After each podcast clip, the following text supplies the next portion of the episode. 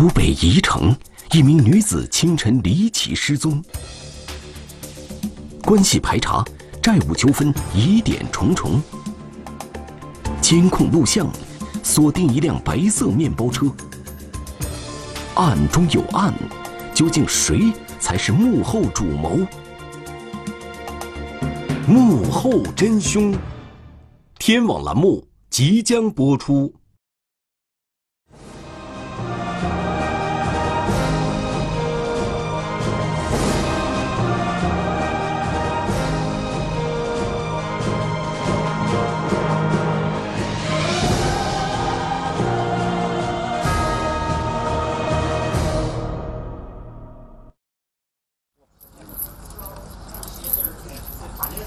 二零一七年七月二十三日，湖北襄阳宜城两级公安机关的民警押解着犯罪嫌疑人赶赴湖北省神农架林区。他们此行的目的是要寻找一名姓宋的女子。五天前，五十三岁的宋某在湖北宜城市留侯镇的家里离奇失踪。五天后，警方获知他最后出现的地方位于这片高山密林之间。那么，这五天来，宋某究竟遭遇了什么呢？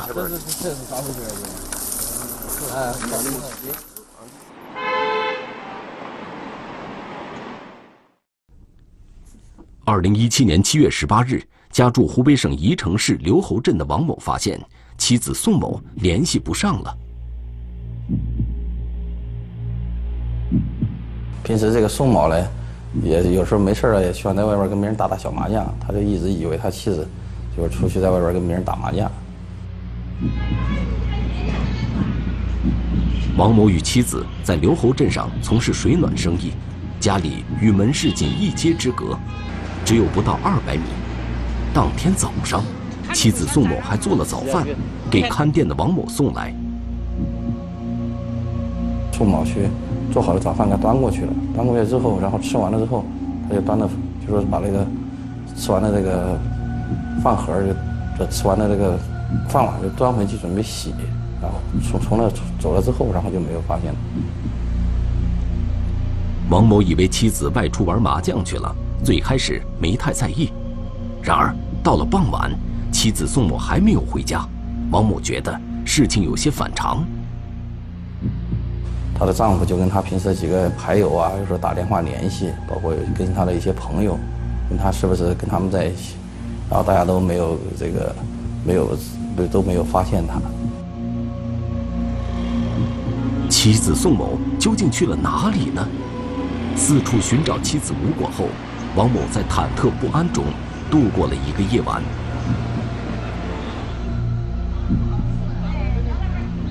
第二天。王某继续四处寻找妻子，他无意中发现家门口附近有一只红色拖鞋，而这正是妻子宋某昨天送饭时所穿的拖鞋。这个拖鞋怎么翻倒在了地上呢？只有一只，在这个门口，并且呢是，不是说很正常的这个脱脱下来放在那个地方？为何妻子的一只拖鞋会被丢弃在门口？王某心中隐约有了一丝不祥的预感。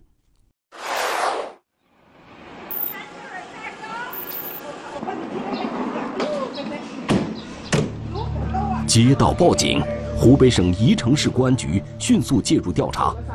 了解到事情的来龙去脉后，办案民警很快意识到案情的严重性，感觉有些异常。为什么呢？鞋子是拖鞋，只有一只，是吧？并且是翻倒在门口的，啊，它不是正常的这个脱下来的，就说是像很凌乱的甩下来的，哎，这种这这种状态，这是一。第二话呢，他他平常穿的鞋子，基本都没穿，啊，也也也就是说的话呢，如果是这个拖鞋没穿的话，那那那就打吃，这个这个光着光着脚出去的。然而，警方发现失踪的宋某家里十分整洁。并没有发现什么可疑的痕迹，也没有任何这个翻动的痕迹，家里边平时也打打扫的挺干净的，也没有说是从外边进去啊，脚印啊，凌乱的脚印，也都没有看见。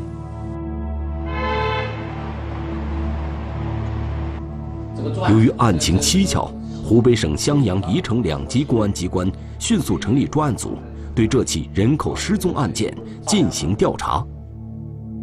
怀疑是命案啊，按这种思维去出的警，去了以后的话呢，也是按这种模式来开展调查的。就是我们到现场以后呢，主要呃安排了以下几个工几个工作，一个就是视频作为我们工作的一个重重点，第二项工作就是围绕这个失踪的宋某，他的矛盾关系以及他的社会交往情况，我们进行了这个排查。宋某家附近的小巷子边上安装有监控探头，调取监控后，警方发现，二零一七年七月十八日早上七点五十四分左右，宋某拎着篮子往马路对面的门市走去，应该是去给丈夫王某送早餐。此时，监控录像里一切正常，宋某的身后没有可疑人员或车辆尾随。八点零三分左右。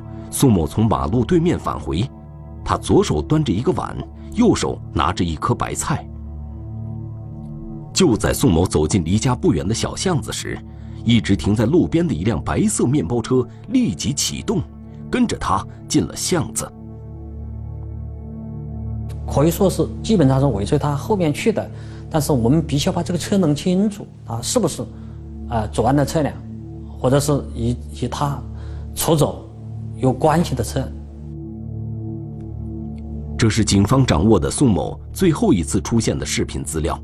这辆面包车跟着宋某进了小巷子后，宋某就再也没有出来过。小巷子到宋某家不过二三十米，警方怀疑这辆面包车很可能与宋某的失踪有关。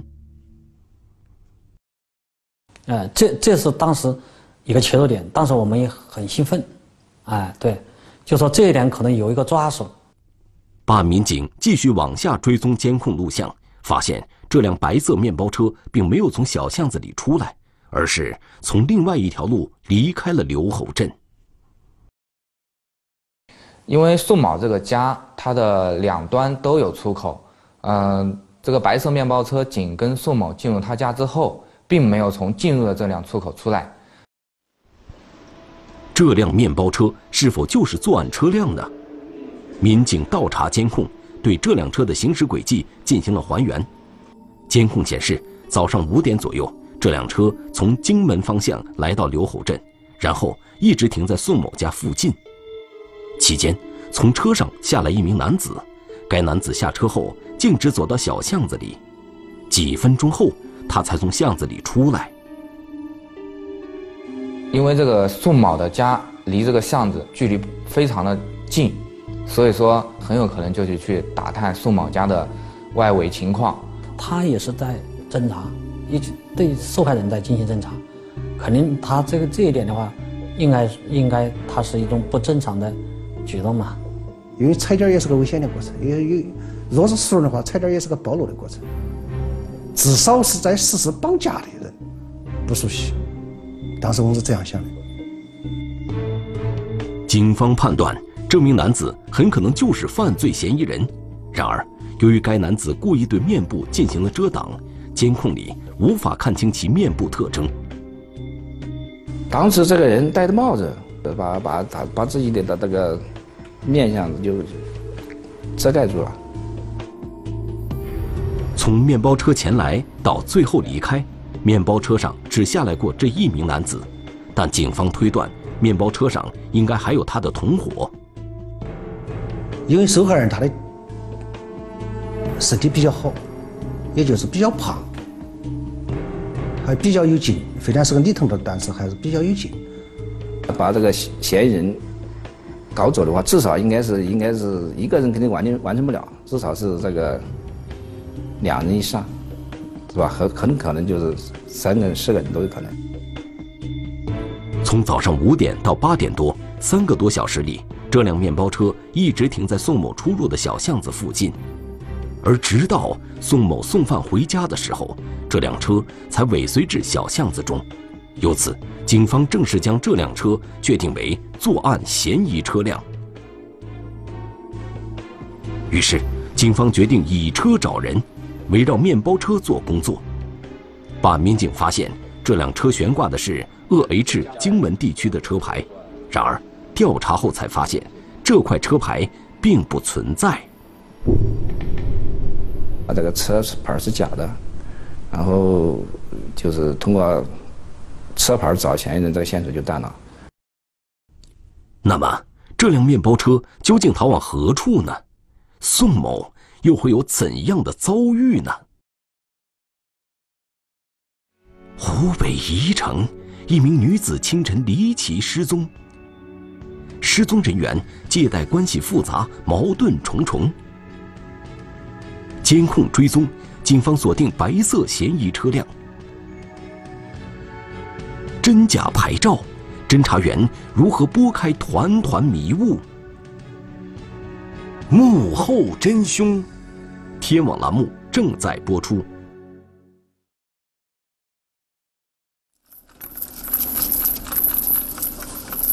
二零一七年七月二十三日，根据犯罪嫌疑人的指认，湖北襄阳宜城两级公安机关的民警在神农架林区继续寻找宋某。很快，在路边的树林里，民警发现了一些胶带。据犯罪嫌疑人供述，这些胶带是用来捆绑宋某的。顺着胶带的方向往山下走，民警又提取到了一只女士拖鞋。经宋某的家属辨认。这只拖鞋正是宋某失踪当天所穿的拖鞋。为什么宋某的拖鞋会出现在离家二百多公里外的神农架？宋某究竟遇到了什么呢？二零一七年七月十八日，家住湖北省宜城市的宋某给丈夫送完早餐后就失踪了。警方推断，宋某。是被犯罪嫌疑人驾驶的一辆白色面包车带走的。我们确定他人绑走了，但是我们要珍惜时间，尽快把这个案件侦破，看能不能保障人质的安全。所以说，我们压力非常大。嫌疑人的动机不明，此后也一直没有跟宋某丈夫王某联系，这给专案组带来了巨大的压力。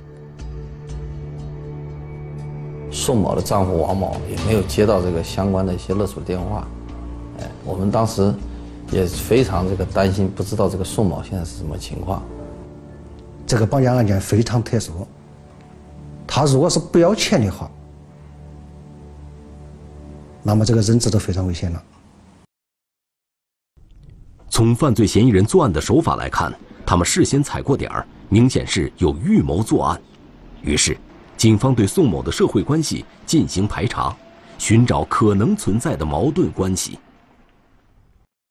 都是平时呢，他的钱呢都是放在外面，这个有很多债务关系吧，应该了解的有五到六个人，就是跟他有债务关系，是不是因为这方面，嗯，引发了一些发生了这个案件？宋某最大的债务人是一个叫彭某的男子，彭某跟宋某老公是亲戚。几年前，彭某曾向宋某借款九十七万，但是后来无力偿还。二零一七年春节期间，宋某还曾去彭某家里讨债，两人闹得很不愉快。这个今年春节期间一直到案发以前，他跟他这个矛盾呢，就是说多次催要他的这个。欠款，而且呢发生了比较激烈的矛盾纠纷。然而调查之后，民警没有发现彭某有明显的异常。而且他们又是亲戚关系，平时也有来往，哎，经常在一起都能见面，所以说没有当成重点。其他的债务关系人也被一一排除，警方将工作重点。调整到视频侦查方向上来。专案组民警继续追踪白色嫌疑车辆，并一路追到了一个三岔路口附近。这个三岔路可以分别通往荆门市和南漳县方向。白色面包车会逃往哪个方向呢？民警在当地走访时，有群众反映，几天前曾在三岔路口附近见过一辆与嫌疑车辆特征吻合的面包车。当时这辆车在在作案的前两天，呃，路过了这个村儿，而且从这个车上下来了三三名男子，青年男子，在附近的池塘边儿，呃，游泳。通过我们这个这个访问了以后，这个就是根据明确了，就是把这个宋某啊绑走的是三个年轻人。由于不知道嫌疑车辆往荆门还是南漳方向逃跑，民警兵分两路展开追踪。往荆门方向的民警没有收获，往南漳的民警通过调取监控有了重要发现。十八日中午，这辆白色面包车在南漳县东拱镇出现。当时呢，这个车呢就是车牌换了，车牌换了，换的是实验的牌车牌。这个我们发现了以后呢，就是我就是把这个车呢，我们就作为重点要查了。经查询，这块实验车牌是真实的，使用人是一个叫张某的男子。他的这这块鄂 C 牌照的登记车主是实验云县人张某，哎，二十七岁，有过这个之前有过这个抢劫的前科。而这个张某。在案发后不久去向不明，警方认为张某具有重大作案嫌疑。湖北宜城，一名女子清晨离奇失踪，监控追踪，犯罪嫌疑人现出原形，而嫌疑人对失踪人员的下落并不知情。案中有案，涉嫌绑架的主谋另有其人。幕后真凶，天网栏目正在播出。啊，你说你把车开走了？酷暑七月，在湖北神农架的密林中，警方还在继续寻找宋某。发现宋某的拖鞋后，警方沿着拖鞋的方向继续往山下寻找蛛丝马迹。民警发现山崖边有一处杂草出现压痕。似乎有什么物体从此处被推下了山崖。山崖边草木丛生，遮挡住了民警的视线，民警只能一小步一小步地往下走，同时继续寻找宋某。经过长时间的搜寻，民警终于发现一棵树下躺着一个人。这个人是否就是宋某呢？失踪的五天里，宋某究竟经历了什么？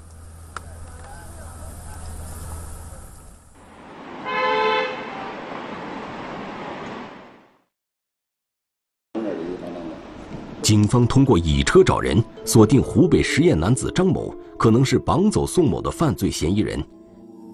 之前的走访中，群众反映白色面包车上有三名男子，如果张某是其中的一人，那么另外两人又是谁呢？警方发现张某与两名来自陕西的男子吴某和赵某交往频繁，两人很可能与此案有关。发现这两个人呢，也都是有一个有前科，另外一个有治安这个处决。呃，这三个人的身份出来以后，感觉这个案件都应该破了，是吧？当时非常兴奋。二零一七年七月二十一日上午，专案组民警在十堰客运中心站将吴某、赵某两人抓获。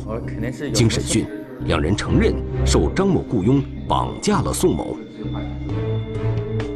他就说，过两天去绑个人嘛，他这样说的。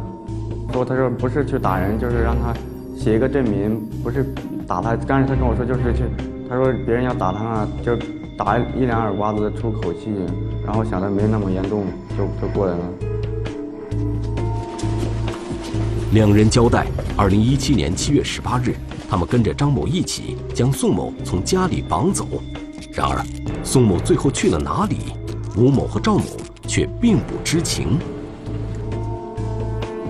他们承认绑了，绑了以后呢，交给另外一个人。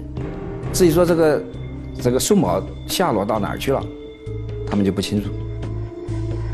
看来张某才是案件的关键人物，只有将张某抓获，才能解开谜团。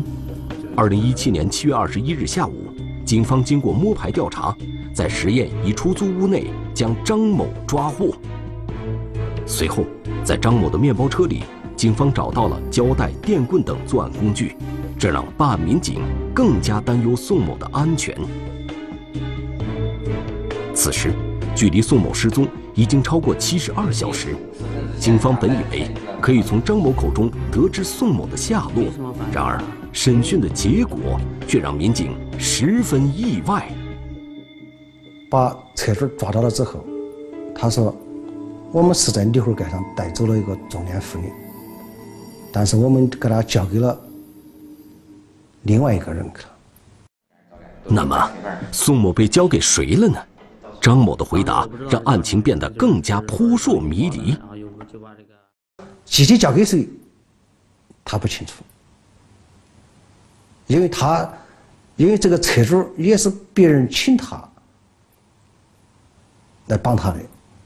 人这三个人到案以后呢，你你你讲的、你交代以后是这种情况，但是我们心里面就是，反正很很很着急的，就是说。他们不知道这个受害人宋某在下落，这对对这个我们找到就是解救宋某呢，就是难度又增加了。原来张某等三人只是受雇绑架宋某，真正的策划人另有其人。张某交代，两个月前，他的一个朋友实验防线的秦某找到他，说襄阳有个老板与一名女子有矛盾。想找几个人教训一下这名女子，把那个人嗯找到带到一个比较偏僻一点的地方，然后当着他们的面教训他一下，他就威胁他一下的意思。张某同意后，到宜城与这名老板见面，但是这名老板叫什么，张某并不知道。当时。这个老板给了他一张纸条，上面写着宋某的丈夫王某与一名杨姓女子有不正当关系。这个老板让张某将宋某绑架后，逼迫其在纸条上签字。当时我就跟他开玩笑，我说是这个是不是刚刚你这个刚你老婆了？所以就是我有感觉，然后这个事情就是他是出于一种啊威胁报复那种。这一线索引起了警方的重视，难道真的是宋某的丈夫王某得罪了什么人，而导致了妻子被绑架？这名幕后老板的真实动机究竟是什么呢？说这个这个案件的当时的话呢，就变得扑朔迷离了。到底谁是主谋？然而，进一步调查之后，警方却排除了。因情作案的可能性，我们就重点分析了这个纸条的内容，发现这个杨姓的女子是不存在的，宋某的丈夫也不认识这个叫杨杨姓的女子。我们感觉到，这这个犯罪嫌疑人应该是用一种诱饵误导我们的侦查方向，想掩盖自己的真实身份，有种欲在欲盖而弥彰的感觉。张某交代。他们将宋某从家门口绑走后，对其手脚和眼睛分别进行了捆绑和遮蔽，然后开车来到某风力发电厂附近。此时，雇他的老板已经安排了一个接头人在这里等候。张某不知道这名接头男子的姓名，只知道这名男子跛脚，走路一瘸一拐的。按照事先的约定，张某等人把纸条交给接头男子后，必须当着接头人的面儿。殴打宋某，必须要当着街头那个男的的面儿，然后你象征性的就是啊打他一下，然后然后就是有一种那种跟证明呃就是收拾他一种那种感觉。张某将宋某交给街头男子后，街头男子给了张某三万六千元，然后。张某和吴某、赵某三人一起就离开了。啊，然后我们坐他他还在那里，然后我就我就问他，就是你怎么不走？然后他他说他等一会儿再走。然后我就跟他说我那我先走。那么宋某被交给街头男子后，究竟发生了什么呢？谁才是幕后真凶呢？湖北宜城，一名女子清晨离奇失踪。拨开层层迷雾，幕后真凶终于现身。犯罪嫌疑人的身份出乎警方意料。他为何要精心布局谋害被害人？幕后真凶，天网栏目正在播出。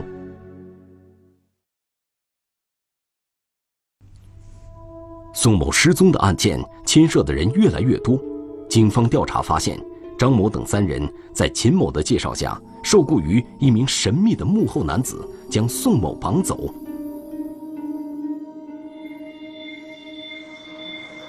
二零一七年七月二十一日，中间人秦某被抓获归案。秦某交代，两个月前，一个自称姓李的男子通过老乡刘某找到他。想要找人去教训被绑的女子宋某，然后就是一开始就是我一个老乡让说他一个朋友，然后就是说，嗯，叫我找两叫两个人来教训教训一下人家，我就是介绍介绍的都是给了我一万块钱，然后其他的我就不知道。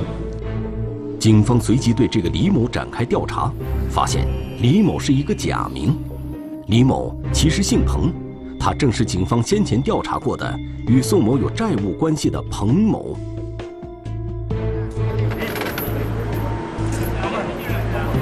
二零一七年七月二十二日，彭某及其表兄王某被警方抓获。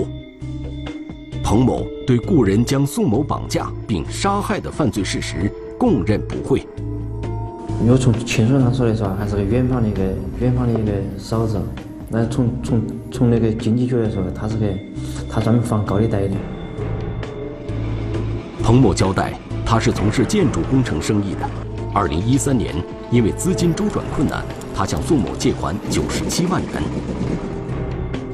当时约定是每个月还他三万块钱，每个月给他三万，不，还到二零一四年十二月份吧，还他十八个月了。再然后呢，我单独又给他还的他。我单独给他转账又转了个三十五万，转了个五万，转了个三十万，一共是八十九万了。然而归还了八十多万之后，宋某声称彭某还欠他本金和利息高达七十多万元。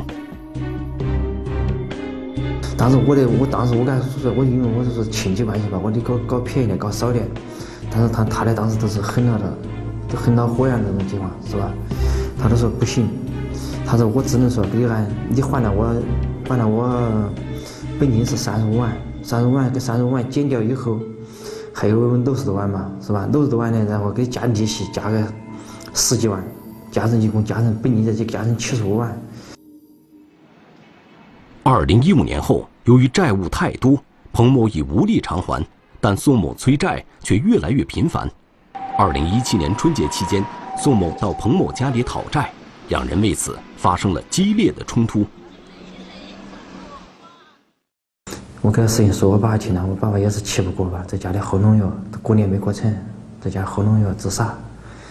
最后三十的下午吧，都是我们的正月三十的下午，好像是一点多吧，我爸爸都喝了农药，然后我在医院里，又从正月初一、正月份、正月初一又到正月十五，就在医院里待。春节的那场冲突之后。宋某继续找彭某催讨债务，为此，彭某怀恨在心，开始谋划报复宋某。我还了你八十九万，我过年又给他给他十万，我借你借九十七万，是不是？我现在你还你九十九万了，你还这样逼我，这是根本都是有点从情理上都说不过去了。他说：“那我不管你。”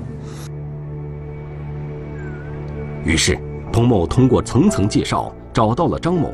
让张某带人将宋某绑走。他去找人的时候，也是找到他同学，看能不能找到一些人帮他去去打一个人，处理一下，教训一下。那同学又是找到别人，又找到秦某，秦某又找到张某，转了一圈，就涉涉案人比较多，他这个雇凶的层次也是也是多，也比较多，至少应该有四层吧。而实际上，彭某此时已动了杀害宋某的念头，但是秦某、张某等人却被蒙在鼓里。多操点心叫他这关于他杀人的东西，他们是不知道的，但是他请他这个，呃，把他搞出来教训人呐，这应该是犯罪的嘛，就是非法拘禁，他也是犯罪的嘛。彭某决定让其表兄王某来实施杀害宋某的计划。王某身有残疾，彭某让张某将宋某绑架后带到指定地点交给王某。彭某就是愿意愿意出一万块钱，花一万元一万块钱，然后雇佣王某，让他让王某这个参与到这个事情来，让他最终这个是让他去把这个宋某杀害。他个人我长得绑绑好了，他弄好好的，我只他你自个人搞事就行，啥都不得管。我说我说搞了俺俺还手上的，他他我这弄的好好的就不俺不能还手。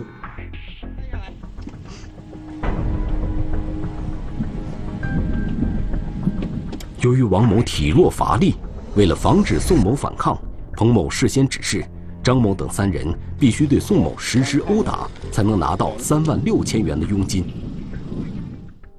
打就是说大一点就免了，打了他免了，我们这个东西是免他还手。张某等人与王某碰头时，彭某其实就躲藏在不远处，监视着眼前发生的一切。就点了有个有有有有一个一个一个小路外噻，他就点小路个一个土包包外在土包里去躲了得。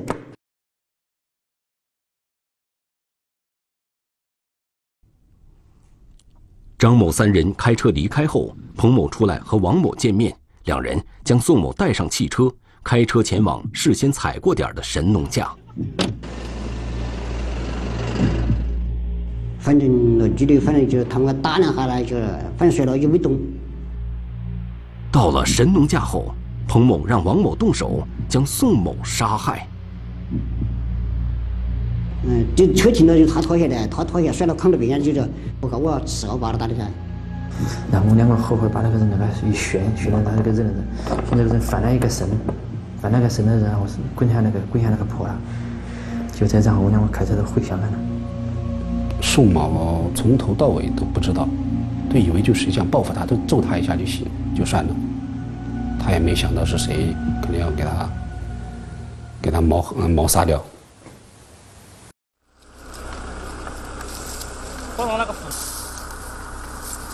二零一七年七月二十三日，根据犯罪嫌疑人的指认，警方在山崖下找到了一具女人的尸体。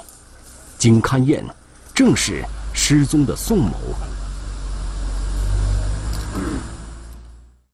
现场的情况，真是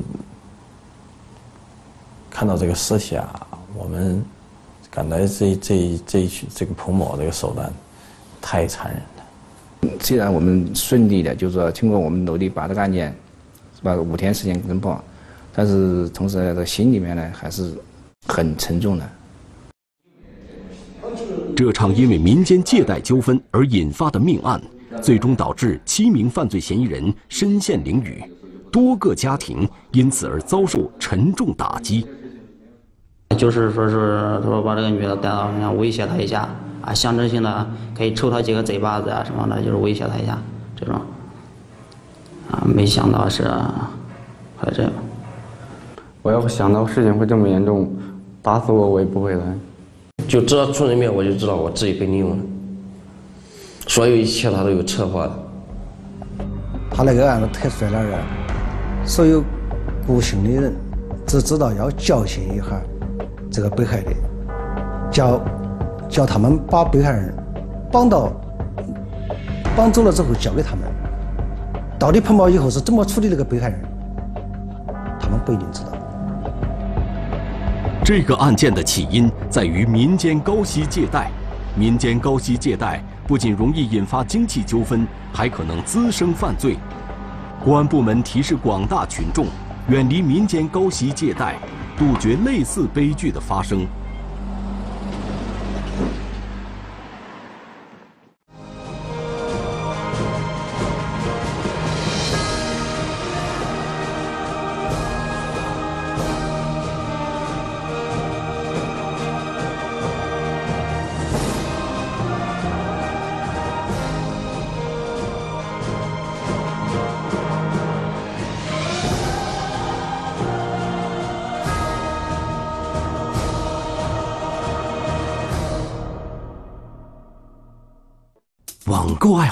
好者突接陌生来电，嫌疑人假冒客服人员实施诈骗，四百多名被害人遍布全国各地。警方调查发现十万余条公民个人信息泄露。天津静海警方如何将这个电信诈骗团伙一网打尽？危险来电，天网栏目近期播出。